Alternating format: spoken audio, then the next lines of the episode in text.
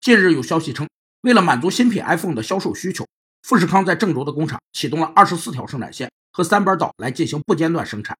新机每小时的产能都在千台以上，确保充足的市场供应。每天组织两班或以上的工人轮流生产的模式被称为多班制，多用于基本生产车间。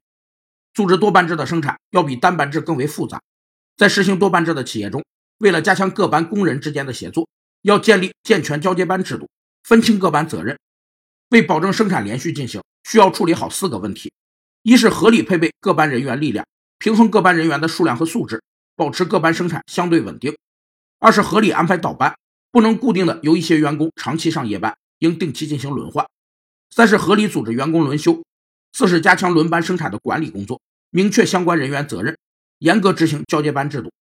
所有的新品手机都要从郑州完成海关申报等手续。然后才能发往预定的国家和地区。